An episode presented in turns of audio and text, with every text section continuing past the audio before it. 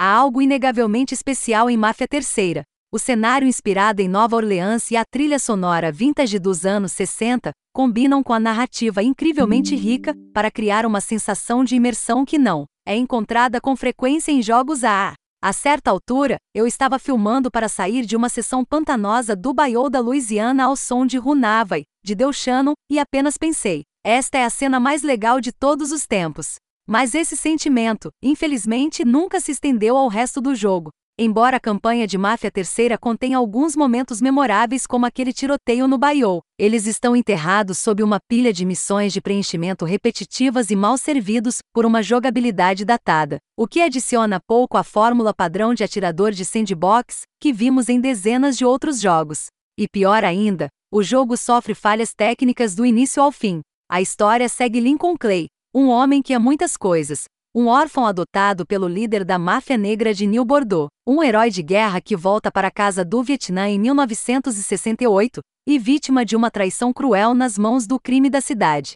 Chefe, Sal Marçano. O enredo que se segue segue todas as batidas esperadas de um conto de vingança, mas culmina em um final positivamente shakespeariano, ainda mais impactante por nossa profunda compreensão de cada personagem. A história mistura cutscenes ambientadas em 1968 com filmagens documentais filmadas nos dias atuais e um vídeo de uma audiência no Congresso que ocorre em algum lugar no meio. É uma maneira brilhante de contar uma história completa e bem arredondada. Até os personagens secundários recebem atenção suficiente para se sentirem tridimensionais e pequenos detalhes, como a sinalização da loja e os apresentadores de rádio, capturam habilmente o tempo e o lugar tumultuados que servem como pano de fundo. É uma maneira inteligente de abraçar o conceito de máfia, e um contraste estratégico bem-vindo com o resto da jogabilidade dirigida por armas. Infelizmente, os citons funcionam melhor no conceito do que na prática, em parte porque as vantagens não são particularmente bem equilibradas. Vito e Cassandra oferecem muitas vantagens desejáveis, como um serviço de coleta de dinheiro que economiza tempo e capacidade de munição aprimorada para todas as armas. Burke, por outro lado, pode temporariamente dispensar a polícia, mas, curiosamente, nunca achei a polícia um grande problema. Negligenciar Burke tornou-se uma conclusão inevitável após os primeiros encontros. Embora as reuniões não sejam um sucesso retumbante, elas são, pelo menos, uma ideia original e convincente. O resto da jogabilidade de Máfia Terceira, no entanto, parece totalmente sem originalidade. A ação consiste principalmente em condução simples e tiro em terceira pessoa baseado em capa, ambos os quais vimos serem executados melhor em outros jogos.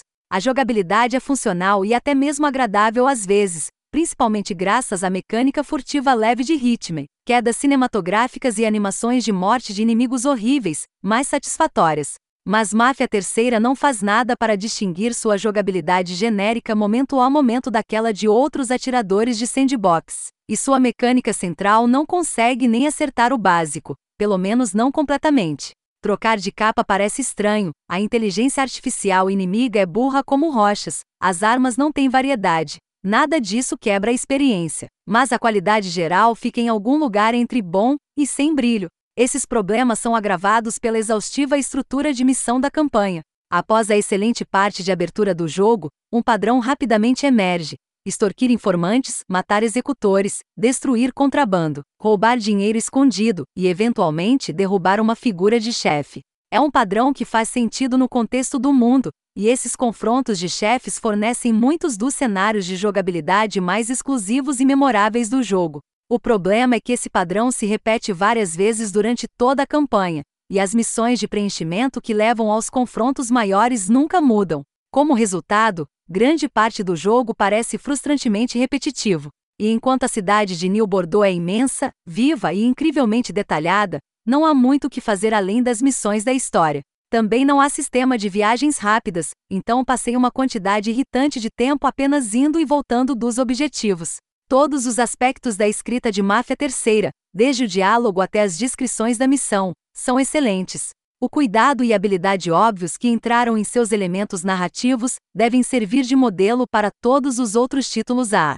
A jogabilidade, no entanto, simplesmente não pode viver, e missões repetitivas e problemas técnicos arrastam a experiência ainda mais, transformando um jogo que poderia ter sido realmente ótimo em um que tem que se contentar com o justo.